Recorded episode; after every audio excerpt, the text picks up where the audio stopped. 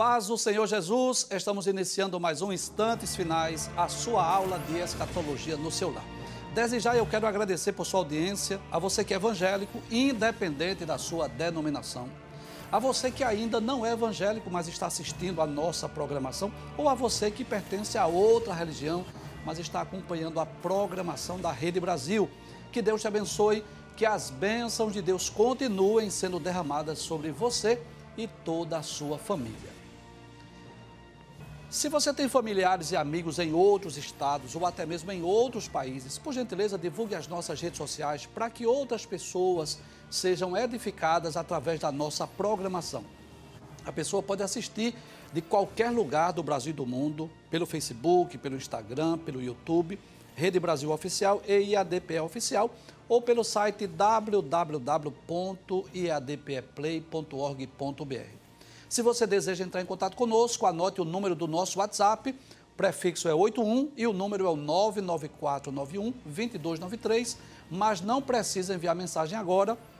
Assista o programa normalmente, porque depois você envia sua mensagem, a sua pergunta, porque com certeza a sua mensagem não será lida hoje e a sua pergunta também não será respondida no programa hoje. Se você está acompanhando os instantes finais, você sabe que nós estamos estudando sobre as bodas do Cordeiro, a união entre Cristo e a sua igreja, que ocorrerá após o arrebatamento e após a entrega dos galardões no tribunal de Cristo. Vamos recapitular o que nós vimos ontem, para nós é, darmos continuidade a esse tema tão importante, né? Então, no programa ontem, nós dissemos que Deus se utilizou né, da figura do casamento para ilustrar a união entre Jesus e a igreja, que é a sua noiva. E por quê? Porque o casamento é uma das cerimônias mais importantes é, de todas as civilizações, em todos os tempos. Então, Deus estava se utilizando de um exemplo conhecido mundialmente, claro, cada país com a sua própria cultura, mas para revelar-nos uma verdade espiritual, que é esse evento futuro chamado de Bodas do Cordeiro. Vimos também o quanto a Bíblia valoriza o casamento, né? o quanto a Bíblia enaltece essa instituição divina que é casamento.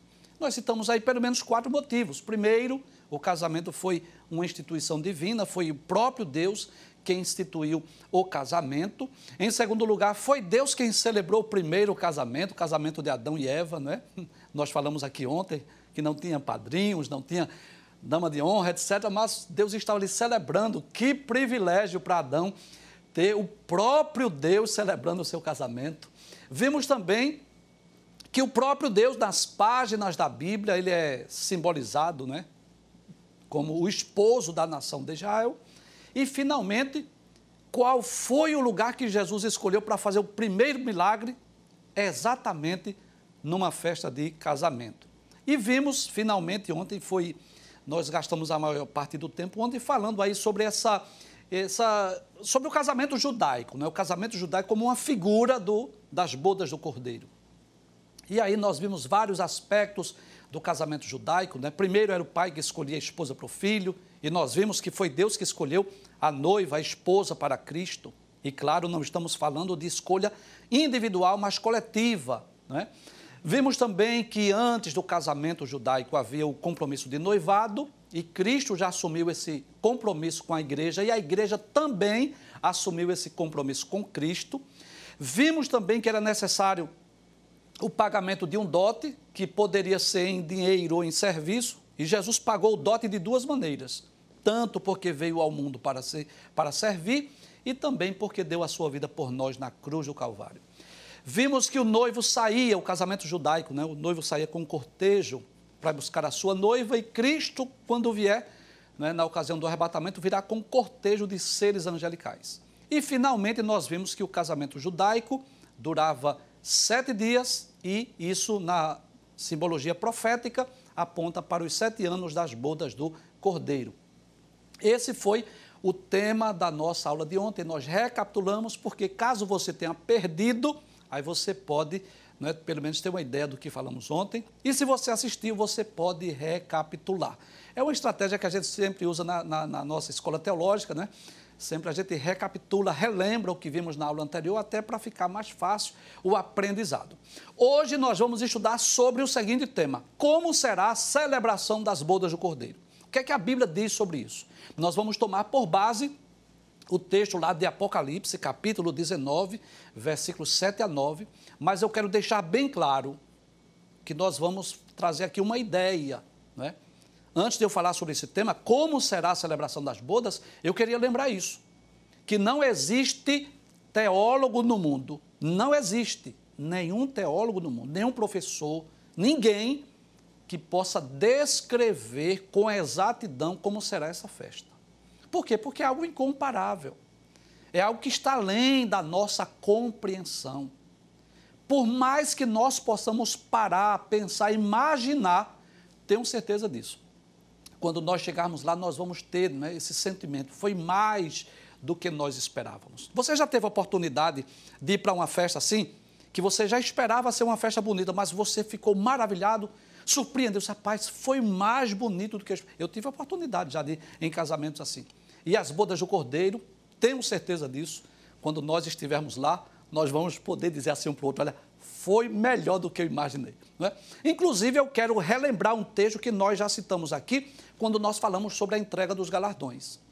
Que Paulo diz na primeira carta aos Coríntios. Vamos ver, colocar essa, essa tela, por favor. Você já viu essa imagem?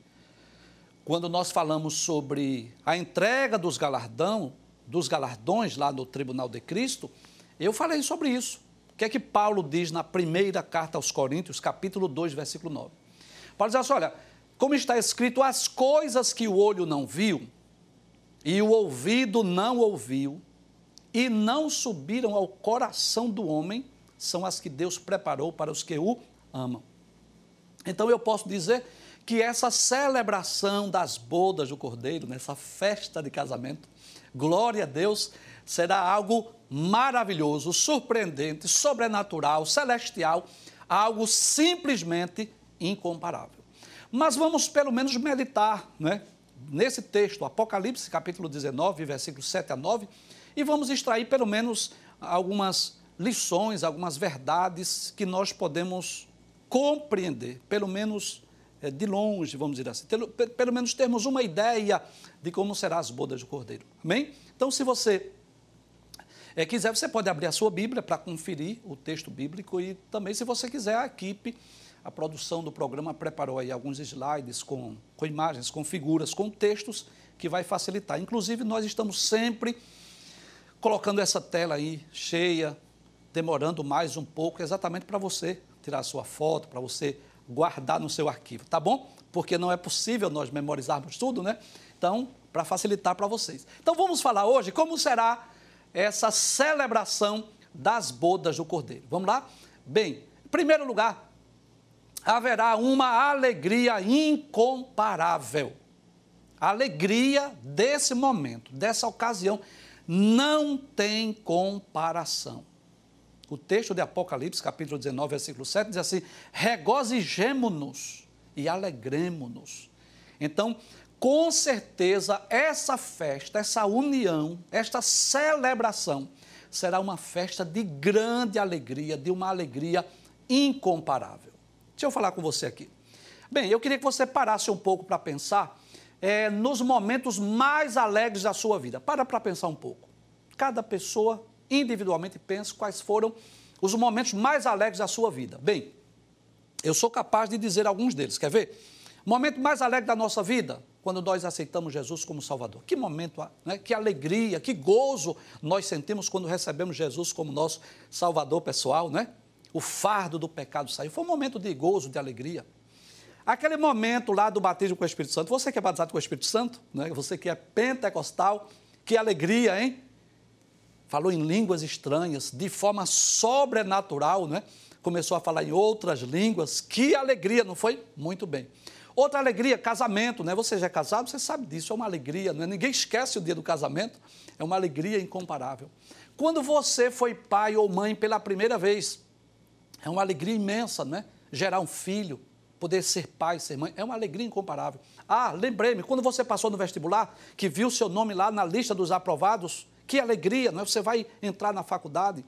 Primeiro trabalho, aquele primeiro dia que você vai para o trabalho, é um dia muito alegre, enfim, pelo menos eu disse alguns dias importantes na nossa vida. Mas eu quero te dizer algo. Se você reunir a alegria de todos esses dias, desses e outros momentos que você lembrou na sua vida, na sua experiência, né, aquela viagem internacional, né, aquelas bênçãos, aquelas vitórias que Deus te deu, você sabe disso, né? Se você juntar, se você reunir todas essas alegrias, ainda não dá para comparar com a alegria que será na, nas bodas do Cordeiro.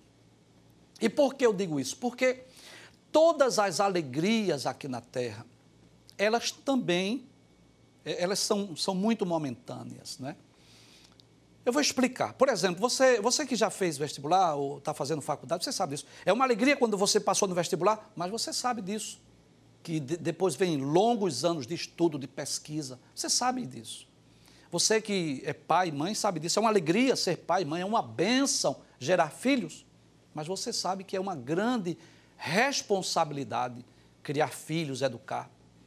Trabalhar é uma benção, ninguém, ninguém pode negar isso. É uma benção, uma dádiva, o direito que Deus nos deu de podermos trabalhar, ter nossa profissão, mas a gente sabe que vemos de sabores, as dificuldades do dia a dia. Enfim, casamento é uma benção, não tenho dúvida disso, mas todos nós sabemos que casamento não é só um mar de rosas, também tem as, os desafios, as dificuldades do dia a dia. Mas esse casamento que nós estamos falando, a celebração das bodas do Cordeiro, não tem tristeza, não tem dores, não tem sofrimentos. Imagine você é, ser transformado, um corpo, receber um corpo glorioso, incorruptível, é, um corpo perfeito, porque esse corpo que nós temos, né, temos as nossas limitações, né? Então, estamos em corpo glorioso sem essa natureza caída e pecaminosa, sem esses essas obras da carne, ira, peleja, dissensão, inveja, sem esses sentimentos ruins. E você está num lugar perfeito, um lugar incomparável. Porque lá não tem hospital, lá não tem farmácia, porque ninguém adoece, lá não tem cemitério, porque ninguém morre. Lá não tem rua esburacada, lá não tem presídio, lá não tem político corrupto, lá não tem estresse, lá não tem dor de cabeça, lá não tem pressão alta, não tem epidemia, lá não tem nada que lhe preocupe. Inclusive, eu quero dizer algo. Lá a gente não vai precisar nem orar. Você sabia disso? Não, professor, não. Orar para quê? para que nós vamos orar no céu? Nós já estamos na presença de Deus. Então será uma alegria incomparável. É por isso que o texto diz: regozijemo-nos e alegremos-nos. Isso fala de uma alegria simplesmente incomparável. Mas as bodas do Cordeiro também será marcada por muita adoração. Veja o que o texto nos diz. Em segundo lugar, além de ser uma festa de regozijo e de alegria, será um evento de muita adoração. O texto diz: "E demos-lhe glória". Louvado seja Deus por isso. Então, nós somos adoradores. Em João capítulo 4, versículos 23 e 24, que diz que Deus é espírito, importa que os que o adoram, o adorem em espírito e em verdade. Porque o Pai procura a tais que assim o adorem. Então Deus nos fez seres religiosos. Nós temos o anelo pelo sobrenatural. Nós anelamos pela presença de Deus. O Espírito que habita em nós, é, é, o Espírito nosso, né, o Espírito humano, junto com o Espírito de Deus que habita em nós, são duas coisas diferentes, tá? Com letra minúscula, Espírito humano, com letra maiúscula, o Espírito de Deus. E a união do Espírito humano com o Espírito de Deus que habita em nós, nos impulsiona a adorarmos a Deus. Nós sentimos, né? Aquele gozo, aquela alegria quando nós ouvimos um hino, ou estamos lendo a palavra, ou estamos ouvindo uma pregação, ou quando ouvimos um testemunho e nós passamos a adorar e a glorificar. Mas nós não estamos vendo o Deus Trino, nós não estamos vendo né, o, o, os seres angelicais, nós não estamos adorando pela fé. Não estamos ainda na presença de Deus. Mas que privilégio, que alegria para nós. Nós vamos ultrapassar as barreiras, vão chegar, adentrar nas mansões celestes. Glória a Deus. Que gozo não será, não é? Você já imaginou você dizer glória a Deus na presença do Deus Trino? É isso que vai acontecer. Então será uma festa não só de gozo e de alegria, mas de muita adoração. Nós estaremos adorando a Deus na sua presença, como os seres angelicais. Assim como os seres angelicais adoram a Deus na sua presença, nós vamos adorar a Deus assim, na, na, na presença dele, diante do trono. Glória a Deus. Em terceiro lugar, Nessa ocasião, a igreja já está pronta. E você sabe, não é? na nossa cultura, é muito difícil o casamento iniciar na hora certa. Você sabe disso, né? Porque sempre tem aqueles preparativos de última hora e às vezes atrasa a cerimônia, às vezes atrasa a recepção. E nem sempre as coisas no dia do casamento saem conforme planejado. Mas nessa celebração diz, e já a sua esposa se aprontou. Então nós nós devemos estar prontos. Essa é uma das grandes diferenças, uma das grandes diferenças entre o casamento terreno e o casamento das bodas do Cordeiro. Nos casamentos aqui da terra, é, é possível marcar um dia, é possível marcar uma hora, e é possível até adiar. Muitos casamentos estão sendo adiados por conta dessa pandemia. É possível nós adiarmos, mas esse não. A gente tem que estar pronto, porque a gente nunca sabe, né? Qualquer momento essa Bíblia pode cair no chão aqui, nós seremos levados lá para o reino da eternidade, né? Então, a gente tem que estar pronto. É por isso que Jesus, depois do seu sermão profético, ele falou sobre as parábolas acerca da vigilância, da prontidão, porque a gente nunca sabe em que momento, em que hora isso pode acontecer. Então, o importante é nós estarmos prontos, né? Inclusive, eu falei sobre isso ontem, né? Você deve lembrar que é muito importante a gente ter o passaporte já carimbado, já tudo certinho, porque a gente não sabe que momento a gente vai atravessar a ponte, né? Eu sei que a gente pode atravessar aquela ponte de duas formas, ou através da morte ou através do arrebatamento. A gente nunca sabe quando vai. Então é bom de, tudo direitinho, tudo certinho, porque na hora de atravessar a ponte, você passar a ponte para o lado bom da vida, ok? Em quarto lugar, essa celebração, a noiva vai estar vestida de vestes resplandecentes. E com muito respeito aos figurinistas, estilistas e costureiras que fazem vestidos de noivas, não é? inclusive são profissionais altamente capacitados, mas eu quero dizer que as vestes da noiva, que é a igreja, não será feita por é, estilistas, costureiras, ou coisa desse tipo, humanos, será celestial. O texto diz: E foi-lhe dado que se vestisse, de que forma? De linho fino, puro e resplandecente. Não tem tecido no mundo aqui que possa comparar com as vestes dos salvos. Glória a Deus, não é? Então, existem tecidos caríssimos. As noivas sabem o que eu digo, né?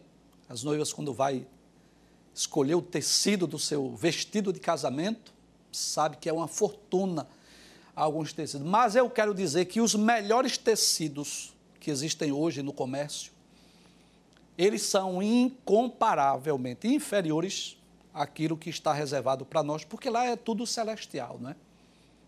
Esse linho fino aí, é claro que não significa esse linho fino que nós existe aqui na, que temos aqui na Terra.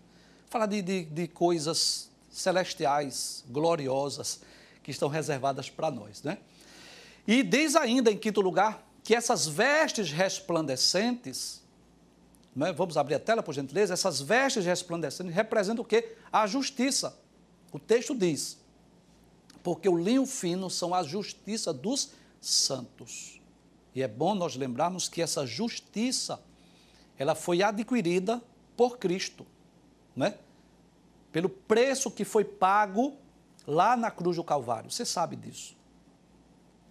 É pela fé que nós fomos justificados. Está em Romanos 5 e 1. Sendo, pois, justificados pela fé. Então você sabe o que é justificar? Eu vou lhe explicar.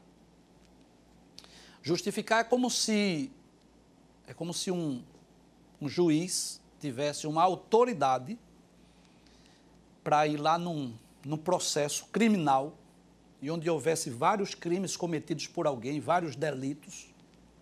E é como se, eu estou fazendo uma suposição, por favor, não me interprete mal. E é como se o juiz selecionasse toda aquela ficha criminal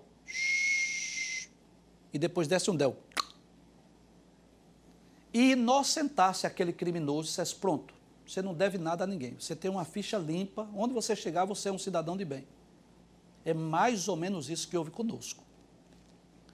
Espiritualmente falando, né? Aqueles atos, aqueles pecados que nós cometemos outrora, é como se Deus, o justo juiz, estivesse lá no tribunal. É como se o nosso adversário, Satanás, o acusador, fosse o promotor de acusação e começasse a relembrar os nossos pecados, mas Jesus dissesse assim, como nosso advogado, dissesse, é pai, é verdade, tudo isso aí que ele falou é verdade, mas ele acreditou em mim, ele creu em mim, ele me reconheceu como o Senhor da sua vida. Ele me aceitou como um salvador pessoal. E é como se o pai, permita-me usar essa ilustração, selecionasse lá, glória a Deus, desse um del e batesse o martelo e dissesse assim, eu lhe declaro justo, eu lhe declaro justificado. Foi isso que aconteceu conosco. E em Romanos capítulo 8, versículo 1, Paulo diz isso, portanto agora nenhuma condenação há para os que estão em Cristo Jesus. Esta semana, respondendo uma das perguntas pelo WhatsApp, eu respondi uma pergunta de uma irmã nossa em Cristo, que eu não entrei em detalhes porque não precisa e eu não vou expor a nossa irmã aqui de forma alguma, mas a nossa irmã cometeu um ato que eu não sei o que foi e eu não perguntei e não me interessa. Mas ela cometeu um ato ainda antes de ser crente, ainda antes de ser salva, e depois ela aceitou Jesus. E ela disse que Satanás vivia acusando ela por algo que ela fez ainda na ignorância. É como se o diabo dissesse assim: olha, você não será salva, você não vai para o céu. Lembra do que você fez? E eu lembrei para nossa irmã, pelo WhatsApp, claro, do que está lá em 1 de João, capítulo 2, versículos 1 e 2. João disse assim: Olha, filhinhos, essas coisas eu escrevo para que vocês não pequem. Mas se vocês pecarem, nós temos um advogado perante o Pai, Jesus Cristo, o justo. Ele é a propiciação dos nossos pecados. E não apenas dos nossos, mas do mundo inteiro. Então, depois que o Pai nos justificou, os nossos pecados foram perdoados. É como se Deus lançasse lá no mar do esquecimento. Ele deu um del, deletou, acabou-se, nós temos ficha limpa. Nós agora fomos justificados pelo sacrifício de Cristo. Amém? Então, não deixe que Satanás te acuse. É, quando ele lembrar os teus pecados lá de outrora, lembra do que Cristo pagou lá na cruz do Calvário, quando ele derramou seu sangue para nos tornar justos diante de Deus.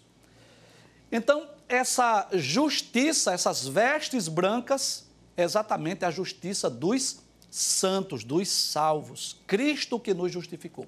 Em sexto lugar, o texto diz: são felizes, são bem-aventurados aqueles que são chamados a participar das ceias, da ceia. Desculpa, diz assim: bem-aventurados aqueles que são chamados à ceia das bodas do Cordeiro. É, você sabe, eu, é minha forma de ensinar. Eu gosto de trabalhar muito com ilustrações, né? Eu tento imitar o que Jesus fez. E você sabe hoje que casamento é uma dificuldade, né? Eu casei minha primeira filha e. Deixa eu falar aqui, por favor. Eu me sinto mais à vontade de falar aqui algumas coisas mais particulares. E é aquela dificuldade, né? Porque a família é grande, muitos amigos, e você quer convidar todo mundo, mas não tem aquela condição, e você tem que escolher quem vai convidar. Eita, bota fulano, tira fulano, se botar fulano, tem é aquela dificuldade, né? Então, você que é noivo, é noiva, ou pai ou mãe de noivo e noiva, sabe o que eu estou falando, né? É uma dificuldade hoje porque você tem, de acordo com as suas condições, você tem um limite de convidados para a festa. E ainda que você tenha muito dinheiro, você tem que selecionar os convidados. Mas para as bodas do cordeiro não, não precisa ter um número limitado, não. O texto diz: bem-aventurados, felizes aqueles que são chamados. E eu quero dizer que você é um feliz, porque você está sendo convidado. Se você não faz parte ainda deste desse grupo, da igreja que vai participar dessa celebração, então você está sendo convidado. Você é bem-aventurado. Você pode hoje receber Jesus como teu Salvador e poder dormir tranquilo hoje. Assim, olha, se eu passar a ponte hoje, glória a Deus. Se eu atravessar a ponte hoje, ou através da morte ou do arrebatamento, a minha vaga está garantida. Então, você é feliz porque você também está convidado a participar dessa celebração. Finalmente, para concluirmos o nosso programa hoje, o texto diz, né? É que não se trata de promessas humanas. Tudo isso que nós estamos falando está registrado na Bíblia. E diz a palavra de Deus: escreve estas palavras, estas são as verdadeiras palavras de Deus. Então, quando nós estamos falando de eventos escatológicos, falando de arrebatamento, de tribunal de Cristo, falando de bodas do Cordeiro, nós estamos falando com base nas Sagradas Escrituras. E o texto diz: estas são as verdadeiras palavras de Deus. Então, não se trata de promessas humanas, não, não é um sonho, uma revelação que alguém teve, ou um anjo que ninguém sabe de onde veio nem para onde vai, que apareceu. Não, não, não. É o que está na palavra de Deus. E eu digo, sem medo de errar, que a Bíblia ela é simplesmente inerrante e infalível. E se está aqui nas Escrituras, nós podemos ter a convicção que este evento em breve vai acontecer. Eu não me canso de dizer, porque dele, por ele e para ele são todas as coisas. Glória, pois, a ele eternamente. Fico feliz, porque a glória é para Jesus, mas a alegria é nossa. Fico extremamente feliz com as mensagens que recebemos pelo YouTube, pelo Facebook, enfim, extremamente feliz, mas isso não sobe ao nosso coração, porque eu tenho plena convicção no meu coração que tudo isso provém de Deus todas, tudo isso nós atribuímos a ele. É claro, parabenizamos a equipe, elogiamos a equipe que coopera conosco, mas sabemos que sem ele nada podemos fazer. Até amanhã, se Deus assim nos permitir, a paz do Senhor Jesus. Não esqueça, nós estamos nos instantes finais.